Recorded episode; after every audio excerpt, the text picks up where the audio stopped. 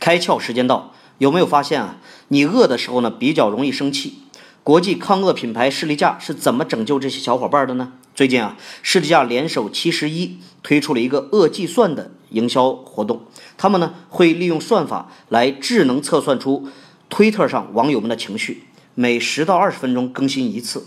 大家呢越生气，七十一里的士力架价格就会越低，最低呢可以降百分之八十二。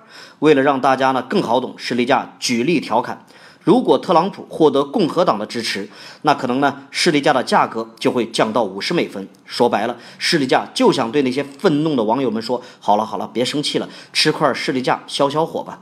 这个营销活动要传达的是士力架一直以来的理念：你饿的时候，你不是你。在这些低潮时期呢，士力架与你同在。看到了吧？品牌就是要变着花样的重复自己的理念。今天你开窍了吗？更多节目，请扫描封面二维码，关注公众号“开窍”，和更多小伙伴一起来听故事、开脑洞。